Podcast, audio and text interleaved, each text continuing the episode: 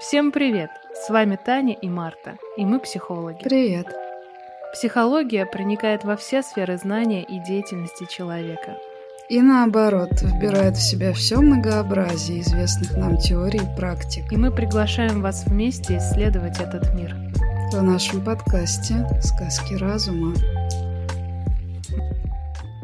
Недавно я искала зарубежную литературу, касающуюся образа ведьмы в культуре, и наткнулась на такую работу, что примечательно относи... относящуюся к серии критической психологии, а, где было сказано, что существует такая форма познания, духовная, магическая, которая способна рассказать нам немало о нашем «я», и психология этот способ познания придает. И сегодня магия и психология представлены то в синтезе, то в жестком разделении, разделении, научное и ненаучное, то в менее категоричном разделении, которое близко, например, нам, когда психолог действует в соответствии с предписаниями подхода, но может иметь другое мировоззрение за пределами рабочего пространства. Разобраться в сложных взаимоотношениях магии и психологии нам сегодня поможет Мария Митренина, ведущая телеграм-канала «Академические исследования ведьм», независимая исследовательница современных магических культур «Ведьма Медиа». Мария, здравствуйте. Здравствуйте. Первый вопрос, который хочется задать. Что такое психология, я думаю, прояснять не нужно. Давайте договоримся, что мы сегодня будем понимать под магией. Как можно определить это понятие?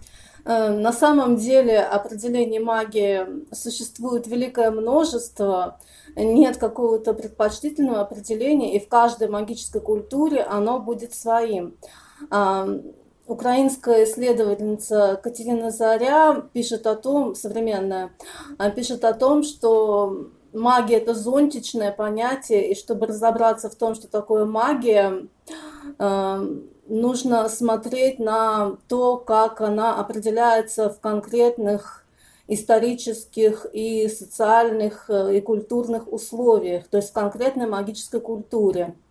А, мне лично нравится то, как философ Тимоти Мортон а, связывает магию с харизмой. И вот эта вот харизма, некая сила, она способна менять мир, она может проявляться не только через человека-лидера, а, но через любого человека и не человека, например, через животное, дерево или произведение искусства. То есть он говорит, что таким образом появляется какой-то портал для будущего, через который проходит эта магия или харизма. А, но я сама в последнее время определяю магию как связь, как установление этой связи и как работу с этой связью, если смотреть в практическом смысле. А если говорить о направлениях, э, вот вы обозначили, что это сильно зависит от, традиции, например, о которой мы говорим. Может быть, как исследовательница, вы могли бы выделить какие-то магистральные или наиболее популярные направления магии? Да, в современной западной магии Хотя все они смешиваются, потому что люди друг с другом общаются, можно выделить наверное, три э, больших направления, которые в свою очередь разделяются на более мелкие традиции. Первое – это высшая магия э, с большой историей, с историей эзотерических орденов. Э, второе направление – это неоязычество, включающее как, как раз ведьм, друидов, асатру вот, и других и другие типы магических культур. И третье современное направление – это неошаманизм или э, неошаманизмы, как более корректно можно выразиться. Э, они имеют э, отношение к тому, как люди реконструируют свои локальные, культурные и магические традиции. Там звучит сирена, мы этот кусок оставим? Или перезапишем, Марта, как ты считаешь? Mm. Оставим? Ну, я даже не знаю, Мария, вам как комфортно будет повторить или оставим серию? Она еще во время, когда ведьму упомянули, так символично. Но если мы упомянули ведьму и возникла сирена, то это очень кстати. Да, так что, наверное, давайте оставим. Вот эту часть мы оставим, да. У меня есть еще такой вопрос. Мария, насколько я понимаю, вы, помимо всего прочего, еще и психолог. Если комфортно, расскажите о своем пути. Какой психологией вы занимались? Как пришли к исследованию магических культур? На самом деле на психфак, это было мое второе высшее образование. После журфака я поступала как раз для того, чтобы попробовать исследовать э, какие-то эзотерические группы, которые в то время там, где жила, было великое множество. Э, но в процессе обучения тема сменилась, и я делала экспериментальную работу, связанную с концепцией синхронистичности у Юнга. Э, то есть, собственно, это практически была магия. Вот. Э, была возможность поступить в аспирантуру, и я даже подавала туда документы, чтобы продолжать это исследование, но я начала очень много работать с группами, э, как раз, думаю, на стыке магии и психологии, потому что я использовала, например, книги Кастанеды и одного из его последователей, а, который связан с психологией, это Арнольд Миндел. Угу. Вот, как раз, который писал про городского шамана и так далее. Угу. Вот, и я поняла, что методы, академические методы психологии, по крайней мере в России, они не смогут вообще охватить э, весь тот спектр опыта, который я вижу на сво- в своих практиках, в моих практиках с другими людьми, вот, поэтому, собственно, я продолжала работать журналисткой и одновременно периодически собирала группы.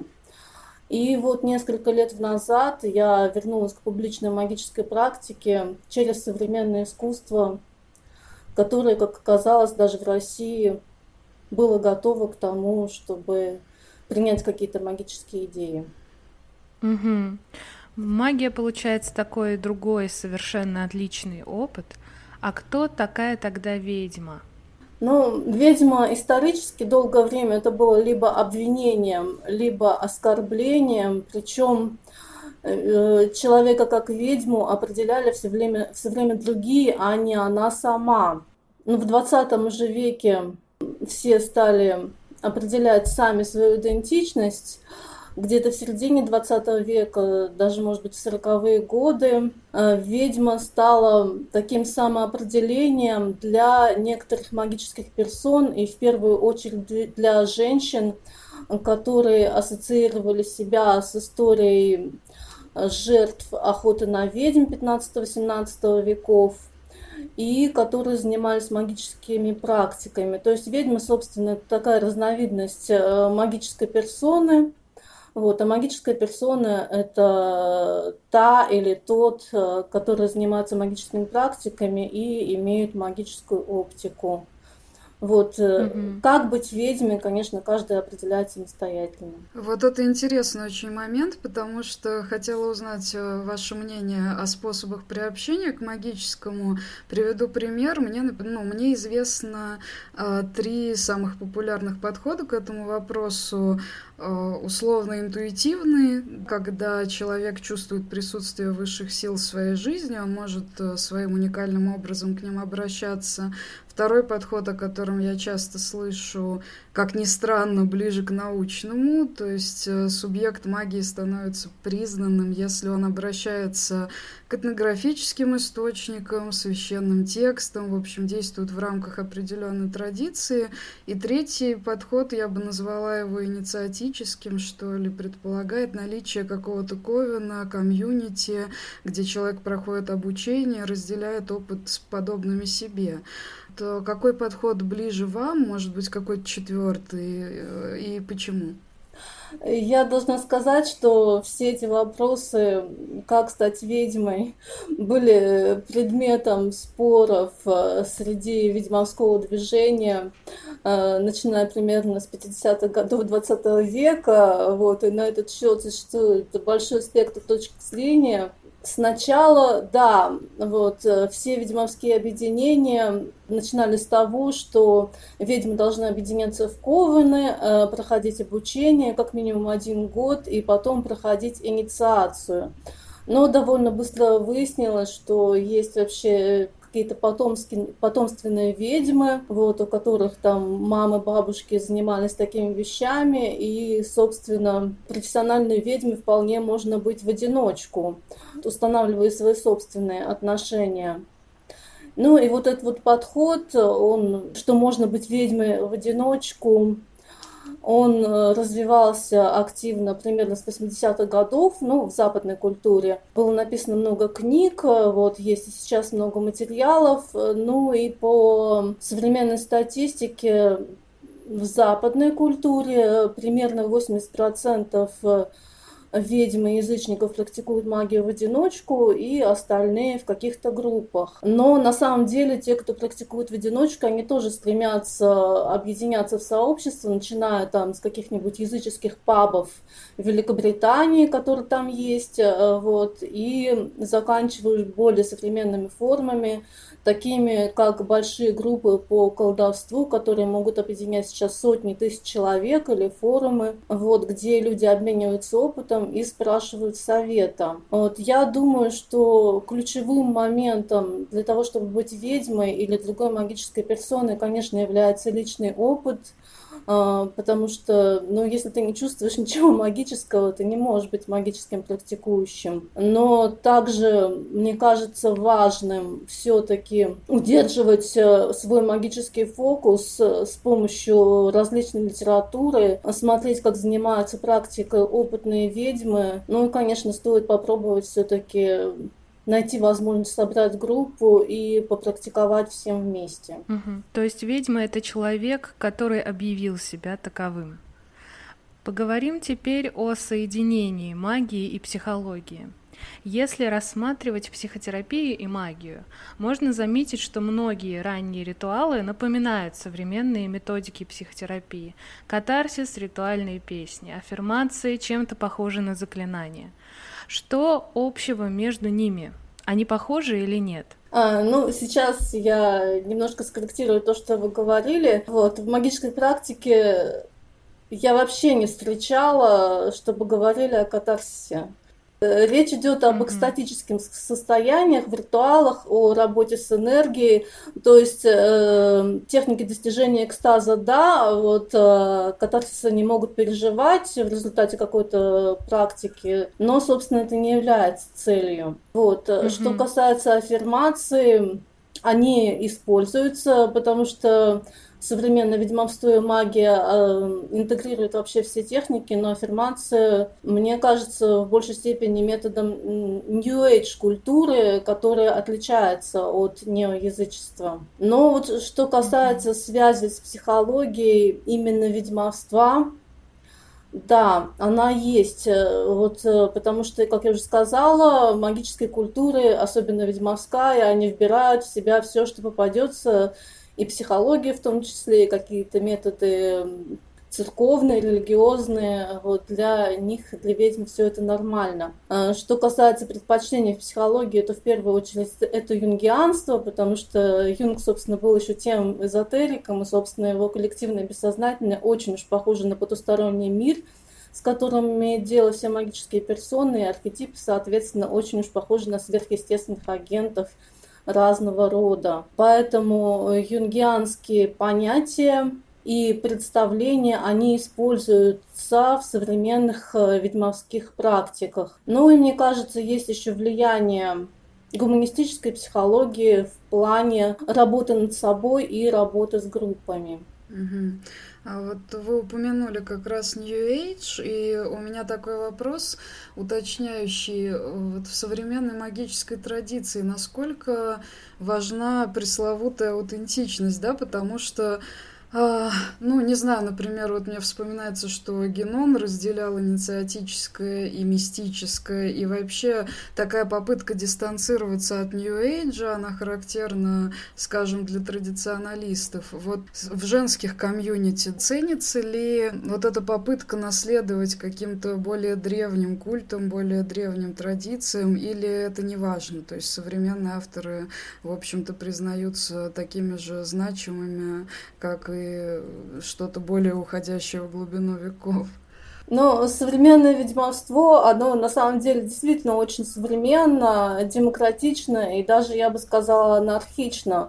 Поэтому ну, важно вашего стремления и вашей мотивации для того, чтобы быть ведьмой. Есть ли у вас какие-то там исторические связи, э, генетические связи, это не важно, хотя понятно, что потомственные ведьмы в современное ведьмовство э, много приносят из своей личной истории. А с другой стороны, язычество и ведьмовство в частности, оно действительно связано с историей. И те ведьмы, которые сегодня пишут свои книги, они очень хорошо изучают э, интеллектуальные источники, сидят э, в архивах, э, разбираются в мифологии, то есть это бывает качественная интеллектуальная литература. Ну и в результате получается даже не так, чтобы они обращались к историческим авторам, потому что исторические авторы-то на самом деле они почти все были мужчинами, вот, а поскольку ведьмовство связано с феминизмом, вот, э, ведьмы-женщины, они, особенно феминистские ведьмы, они все-таки предпочитают авторов женщин, и там есть, можно сказать, свои культы, хотя они вообще анархически организованные против культов, вот, и есть вообще список э, той литературы, на которую ориентируется большинство западных ведьм, которые все читали. Вот. Прежде всего, это книги антропологини Маргарет Мюррей 20-х годов 20 э, века, которая выдвинула гипотезу древнего культа ведьм. С научной точки зрения эта гипотеза о дохристианском ведьмовском культе была опровергнута, но тем не менее на нее многие ориентируются для того, чтобы понять вообще, как организовать свою ритуальную деятельность. Ну и потом с 50-х годов есть книги самих ведьм и для, и для ведьм, для нас важны такие авторки, как Дорин Валиенте, э, Стархок, э, Жужанна Будапешт, э, Мэрион Зиммер Брэдли, которая пересмотрела мифы артуровского цикла с женской точки зрения, вот и так далее. Угу. Поговорим про взаимосвязь магических практик и психологических методик. Таро и метафорические карты – есть ли между ними нечто общее? Потому что, понятно, Таро нам предлагают свою трактовку карты, например, да, а в метафорических картах мы сами делаем трактовку. Но связаны ли эти два явления, если можно так сказать, или нет? Зависит от того, как их использовать. Вот. Ну, исследователи считают, что Таро как эзотерический инструмент используется ну, максимум 300 лет, но зато были созданы колоды, которые действительно э, были соотнесены с эзотерическими представлениями о, о мире, например, с каббалистическим древом жизни, то есть вот с, с еврейской эзотерикой, ну, якобы еврейской эзотерикой. Вот. И дело в том, что вот такая вот эзотерическая колода Таро, она представляет собой все творение – весь мир э, разделенный на части, поэтому она универсальна, и поэтому в историческом, магическом смысле она действительно отражает весь мир, и вот движение карт, те карты, которые нам выпадают, они действительно соответствуют миру. А современные колоды Таро могут быть устроены по-другому, вот, ну, в зависимости от личного опыта художника. Вот. И также Таро можно использовать абсолютно психологическими методами, в том числе интуитивными методами. Они разработаны, они описаны. И вот когда Таро используют психологическими методами, э, они могут быть э, аналогичны метафорическим картам.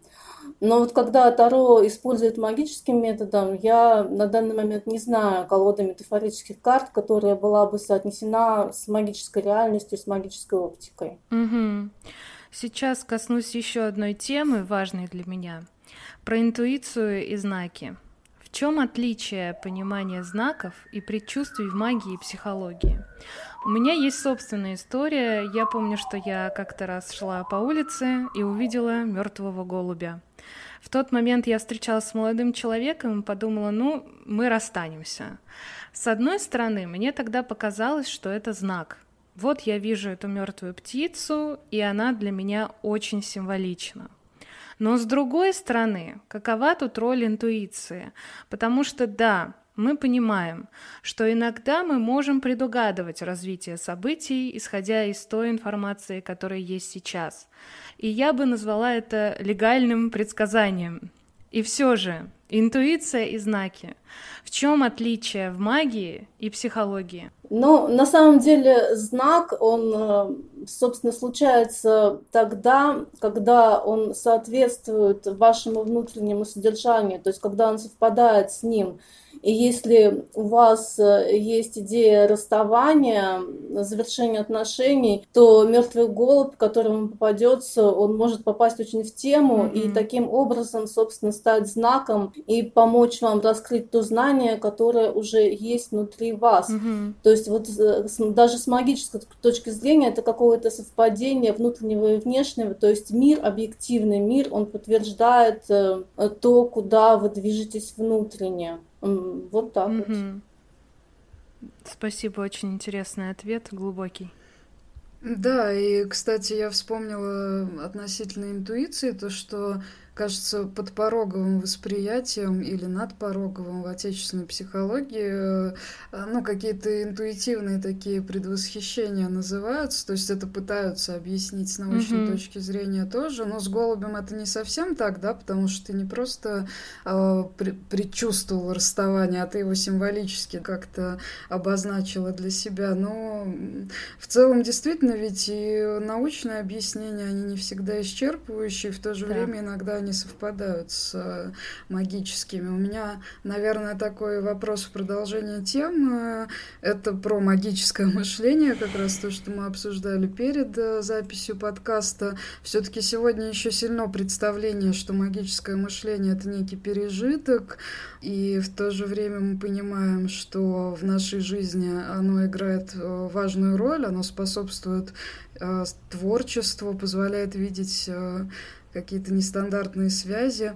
Вот, Мария, вы что подразумеваете под магическим мышлением и какую роль, по-вашему, оно выполняет в нашей жизни? Ну, на самом деле, магическое мышление, это понятие я не люблю, потому что это колониальное определение, которое использовали Фрейд и, допустим, антрополог Бронислав Малиновский. Вот, в те времена, когда было принято представителей коренных народов считать дикарями и примитивными людьми. Вот. Ну и, соответственно, считать в якобы цивилизованном и развитом рациональном западном обществе было принято считать это пережитком. А сейчас мы уже понимаем, ну, по крайней мере, современные западные академические ученые и те, кто на них ориентируется, понимают, что западная якобы рациональная культура, она ничем не лучше любой коренной культуры, вот, и, возможно, представители коренных народов э, обладают знанием, магическим знанием в том числе, которое позволяет установить более гармоничное отношение с миром, чем там все наши политики. Вот, поэтому нет, э, магическое мышление не является пережитком, оно не является какой-то девиацией. И вот, допустим, современная антропологиня Сьюзен Гринвуд, опираясь на работы своих предшественников, а она, кстати, одновременно является магической персоной, определяя себя как шаманскую практикующую, она говорит, что в любом человеке одновременно существует и магическое, и рациональное мышление, и мы можем переключаться с одного на другое и обратно в зависимости от обстоятельств. Но также вот возникает вопрос, а мы можем вообще идентифицировать наше мышление как нечто определенное, каким образом мы это делаем, можем сделать, если то, что мы можем зафиксировать, э, собственно, не является мышлением, оно является какой-то речью, каким-то дискурсом. И поэтому мне больше нравится, когда вот антропологи говорят не о магическом мышлении, а вот именно о магическом дискурсе, о магической оптике, ну и о магических практиках, которые видны. Угу. Злободневный вопрос задам про неопределенность. Психотерапия или религия толерантны к неопределенности? Как магия относится к неопределенности? Какова степень контроля? То есть с помощью магии можно контролировать, а что не поддается контролю ведьмы или любой магической персоны? Ну, магия вообще не про контроль. То есть, э, ну, есть вообще такая тенденция в мужской и устаревшей магии, то есть тех традициях, которые развивались преимущественно мужчинами э, тенденция управлять э, вообще какими-то силами, но в свете современной этики, конечно, мы не можем и не имеем права контролировать других, чем бы это ни было, любых нечеловеческих агентов. А поэтому магия это скорее про ну, в идеале про гармонию, э, баланс, про установление добрых отношений, про обмен нужно понимать, ну, в принципе, маги, ведьмы современные, они прекрасно понимают, что они не всемогущие, и что может случиться вообще разные вещи, но их знание, наше знание, оно помогает ориентироваться в ситуации неопределенности и в ситуации всего, что может случиться с нами и в магическом, и не магическом смысле. Хорошо, что вы это сказали, потому что ведь магию часто обвиняют в этом представители такого рационального подхода, ой, да вы магию увлекаетесь, потому что вы все контролировать хотите, потому что вы хотите взять под контроль все, что вам не принадлежит. Вы просто тревожный человек, кажется. Поэтому это добавление, прояснение очень точным кажется, и хорошо, что вы его сказали. Ну да, это очень странное обвинение, и никогда не встречала магическую персону, которая бы стремилась контролировать. А вот, кстати, у меня тогда все-таки возникает э, дополнительный вопрос. Э, есть же ритуалы, и, в общем-то, в вашем канале вы часто публикуете да, какие-то э, ритуалы, которые помогают влиять на реальность и даже на других людей. А, ну, например, э, ну, то есть мы можем э, как-то пытаться повлиять э, на наше благосостояние, да, на здоровье, какие-то исцеляющие практики, тогда к чему отнести их? То есть это не контроль, а что? Это какой-то диалог с, со сверхъестественным или как это можно описать? А, насчет влияния на человека вообще вспомнила очень популярный колдовской ритуал в наши дни. Это заморозка отношений. Вот когда нужно приостановить отношения, ну, заморозить, избавиться от отношений с каким-то человеком, нужно написать его имя на бумаге, положить в пакет для заморозки, залить воды, в идеале там добавить э, красный жгучий перец. Можно еще, некоторые еще добавляют э, там говяжий язык почему-то. Вот, все это упаковать упаковать, вот положить в морозильник и пусть там лежит, пока ситуация не станет комфортной. А является ли это влиянием на человека? Ну, это не является, на мой взгляд, это не является влиянием на человека, это наоборот э, трансформация какой-то ситуации, которая уже не нужна и от которой нужно избавиться. И скорее всего это все-таки личный выбор колдующий, вот, чем попытка установить свою власть. То есть вот э, это перемещение самой себя вот в другое положение по отношению к ненужному человеку, чем влияние вот на этого ненужного человека. Вот что касается вот таких вещей, как, например, порча или даже любовные заклинания, то у современных западных ведьм это не поощряется, ну, mm-hmm. с этической точки зрения. Mm-hmm. Очень удачно мы коснулись темы отношений, хотя из позиции говяжьих языков вот есть э, такие клише, может быть, или нет, э, касающиеся ну, например, ведьм и э, любовных отношений, э, да, ну, вот, скажем, я, кажется, у фольклористки Барковой Александры читала о том, что ведьма наиболее сильна, когда она э, родила, стала матерью, и напротив есть какие-то представления о том, что любые связи Э, с мужчинами любые любовные связи, они отнимают силу.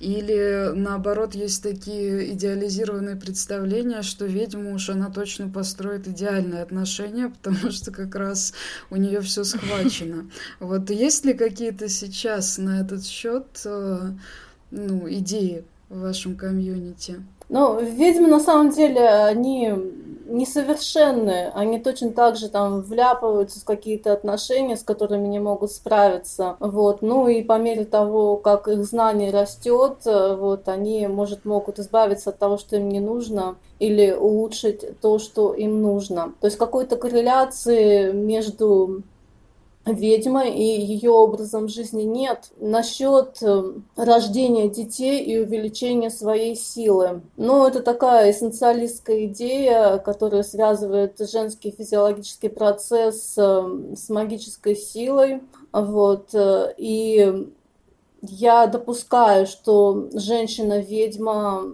пережив этот опыт беременности и родов, она может чувствовать себя сильнее, но в целом такого абсолютного знания о том, что рождение ребенка связано с увеличением или уменьшением силы нет. Другое дело, что когда у тебя появляется ребенок, то все внимание ты уделяешь ему вот, по необходимости, и э, времени на магические практики просто не может оставаться. И точно так же с близкими отношениями, когда ты с кем-то живешь, э, вот, и когда кто-то пытается там залезть в твой алтарь все время, вот, тебе может быть сложно заниматься практикой, сложно погружаться в транс, сложно медитировать, и сложно там манипулировать свечами и другими предметами для колдовства. Но это все какие-то операционные моменты. Единственное, может быть, чем отличается ведьма от не ведьмы, это тем, что ну, в идеале ведьма может себе позволить стать более осознанной, более смелой, более свободной. А, то есть есть э, такие перспективы и есть такие возможности именно вот для ведьмовской идентичности, но в реальности это осуществляется не всегда. Чтобы закончить тему отношений, я спрошу про кармические отношения и абьюз когда людей сильно тянет друг к другу. Такое притяжение часто называют и судьбоносным, и кармическим. В психотерапии такие отношения часто рассматриваются как вредоносные, потому что под этим конструктом прячется невозможность признания вреда, деструктива, и прочее. И кармические, кстати, тоже я вот видела трактовки, что они воспринимаются как, ну, угу, не да. самые счастливые. Что они должны научить говоря, чему-то, да. иногда это прям как проучить звучит даже. Если отношения тяжелые, в них есть причинение вреда, неважно, там, психологического или физического, что магия может ответить на этот счет? Как нужно поступить? Ну, во-первых, что касается идеи кармы, то когда мы говорим о чем-то кармическом, мы занимаемся культурным присвоением, то есть присвоением культуры, которая нам принадлежит. Вот, мы не родились в Индии, мы не впитываем с детства вообще вот эти вот идеи и понимание кармы, поэтому, ну, на самом деле мы, наверное, никогда не сможем понять вообще, как карма работает и погрузиться во все это и как-то с этим справляться. Mm-hmm. Вот. Людей тянет друг к другу, да, почему? Э, может быть, да, есть в магии такие идеи, что, может быть, они были связаны в прошлой жизни. Вот. И чтобы это выяснить, есть техники использования какого-то глубокого транса.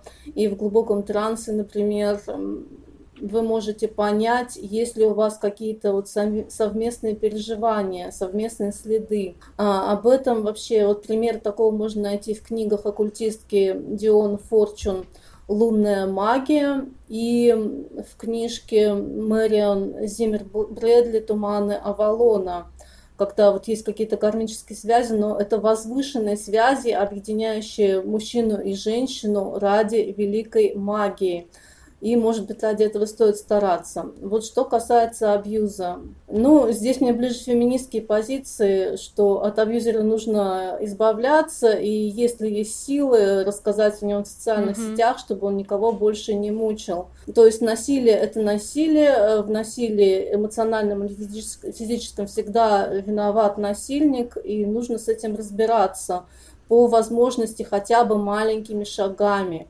Вот. Э, увидим, да, есть э, способы избавления от абьюзивных отношений, есть много ритуалов против насилия. Распространенный способ разрыва отношений, кстати, вот наряду с заморозкой, это вот разрыв связи, когда ты ставишь белую свечу для себя и черную свечу от человека, с которым ты хочешь разорвать отношения, связываешь их веревочкой, вот, свечи горят, вот, э, веревка тоже сгорает, и все заканчивается.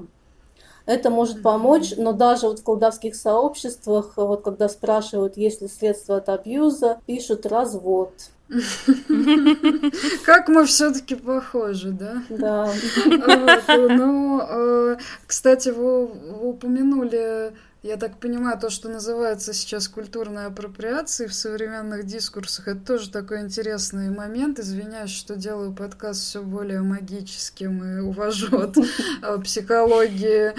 Я просто хотела уточнить, вот на этот счет ведь тоже ведутся дискуссии, и кто-то говорит, что кровь является определяющим. Ну, то есть, например, ты не можешь заниматься вуду, если у тебя нет определенных корней, или ты не можешь принадлежать к асатру, допустим, если э, у тебя нет определенного происхождения, кто-то говорит, что язык, да, и кто-то считает, что, в общем-то, все равно, потому что все культуры имеют пересечения, точки пересечений. Вот э, я так понимаю, вы придерживаетесь позиции, что действовать, да, если так можно выразиться, стоит в рамках своей культуры или как, как вот вы к этому относитесь? А, дело в том, что культуры имеют э, разное отношение э, разную позицию в колонизации. То есть э, британская культура, она колонизирует нас, вот. И то, что мы поддаемся влиянию каких-то англоязычных или американских ведьм, э, не является для нас культурным присвоением, она захватывает нас, и я думаю, мы вполне можем с этим работать, если нам нравится, если мы хотим поддаться такому колониальному культурному влиянию. Вот. А вот люди, которые занимаются вуду, вот, они находятся в позиции угнетенных и когда белые западные люди используют их техники, вот, э, они наоборот выступают вот в режиме угнетателей, использующих э, чужие ресурсы. И на этот счет действительно в языческом сообществе там чуть ли не с 80-х годов э, велись очень активные дискуссии, вот, причем очно, шаманы, там, представители коренных народов Америки и белые ведьмы, они собирались на одних мероприятиях и пытались договориться вообще, что можно, что нельзя использовать Допустим, вот все вот любят э, пало санто или белый шалфей, вот, который растет э, в определенных регионах Америки, вот, и который используют местные жители. Э, он стал очень популярным в эзотерике, и в результате его собирают коммерческие компании, и потом продают по всему миру. И в результате коренным народам просто не хватает физически этого белого шалфея для своих собственных ритуалов. Поэтому, ну, конечно, очень плохо вообще использовать природный ресурс точно. С богами вообще ситуация другая. Вот, не любят представители коренных культур, когда используют их богов, но мне кажется, что божества, они часто сами, ну и в опыте многих ведьм это есть, божества, они часто сами приходят к нам и хотят как-то с нами взаимодействовать, и это может быть там э, какой-нибудь дух Сантерии, вот, э, который вдруг почему-то решил с нами связаться. Но в этом случае этический вопрос, он приобретает какую-то другую окраску, и нужно смотреть вообще индивидуально, а, готова ли ты осознанно вообще а, вступить в противостояние с представителями вот этой вот культуры, для того, чтобы работать с этим сверхъестественным агентом. Mm-hmm, то есть э, божества тоже пали жертвой глобализации, вот массовой миграции, все, в общем-то, стало более проницаемым. Да, есть угу. такое. Причем некоторые вот э, жрицы, ведьмовские жрицы, они сначала там в 70-х, 80-х годах использовали всех богинь, которые там попадутся, но потом появилась такая идея шведского стола богинь, вот они решили от нее отказаться, вот, и выбирать богинь для ритуала либо более точечно, либо работать больше с духами стихий, которые уж точно принадлежат всем, потому что воздух, огонь, земля и вода есть везде. Про астрологию, которая в последнее время становится все более популярной. Астрология и магия. Как магия относится к астрологии? И все-таки астрология вообще про магию или нет? Потому что даже сами астрологи, вот то, что вижу я, во всяком случае, они немножко отстраняются от магии, они говорят, нет, это вот магия, а мы про другое. Мы... Про математику. Про математику. Да? Мы вообще наука. Но в представлении большинства астрология 100% к магии относится. И сами психологи часто относят астрологию к категории магического. Как магия к астрологии? Конечно, исторически астрология является частью магической культуры, но надо еще понимать, да, что, допустим, еще в 17 веке эзотерическое знание и научные знания были не сильно разделены, не отделены друг от друга. И астрология, астрономия, там химия и алхимия, если говорить о более ранних временах – но это все шло, собственно, в одном русле. А, в конце XIX века астрология была частью магических программ эзотерических орденов, то есть обучающих программ, и все это, собственно, продолжалось везде, где есть система обучения магии, в том числе можно пройти и курсы по астрологии, потому что астрология — это во многом установление связи с такими сверхъестественными агентами, которыми являются, собственно, звезды и планеты. Вот, а сверхъестественный агент это всегда про магию. Вот, почему астрологи пытаются отмежеваться от магии?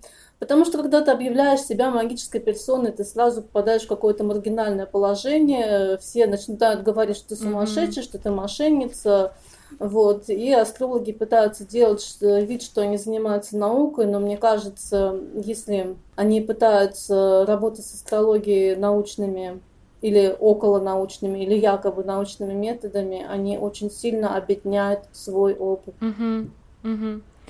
Да, там есть такая попытка примкнуть к научному знанию, но тут же она разбивается, например, о тезис, э, что карту, астрологическую карту, нужно чувствовать, который совсем не совпадает с научными представлениями, где счет, точность Конечно, и так далее. можно же изучать астрологию как антрополог или художник, и если ты изучаешь ее как антрополог, то ты прекрасно вписываешься в академическую науку. И вообще, собственно, в западной академической науке сейчас принято быть инсайдером, то есть быть одновременно академической исследовательницей и магической персоной. Угу. Да, интересный поворот, действительно. Да, мне хотелось бы как-то подытожить. На самом деле мы нащупали даже больше точек соприкосновения, чем я ожидала. Например, вот информация про этику для меня была новой, и вот вопрос контроля тоже, это все было безумно интересно. И, в общем-то, то, как психология современная относится к магии, я обозначила в начале, да, то есть это либо строгое такое отмежевание, либо синтез, либо что-то срединное. А вот мне интересно напоследок узнать. Вот мы с Таней, например, представители такого самого механистичного, самого сциентистского направления когнитивно-поведенческого. И понятно, что если мы вдруг начнем внедрять в практику что-то такое, то нам ну, хотя бы символически дадут по шапке.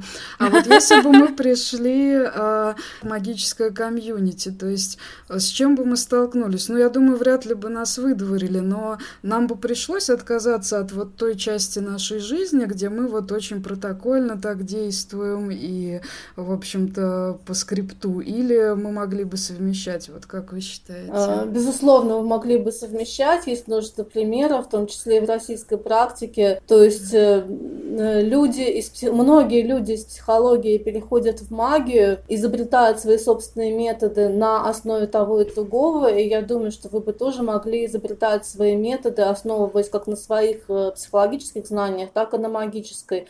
То есть в магии нигде жесткой структуры нет, есть большая, наоборот, свобода для творчества. Это обнадеживает. Да. План Б найден, Тань. Да, да, да. Не зря мы про астрологию уточнили. Спасибо, Мария, большое за беседу. Было очень интересно, приятно, и надеюсь, слушатели и слушательницы разделят с нами удовольствие от этого выпуска. Спасибо вам. Да, большое вам спасибо. Было очень приятно с вами поговорить. Да, мне тоже было очень интересно. Спасибо вам за этот интересный разговор. Thank you Bye.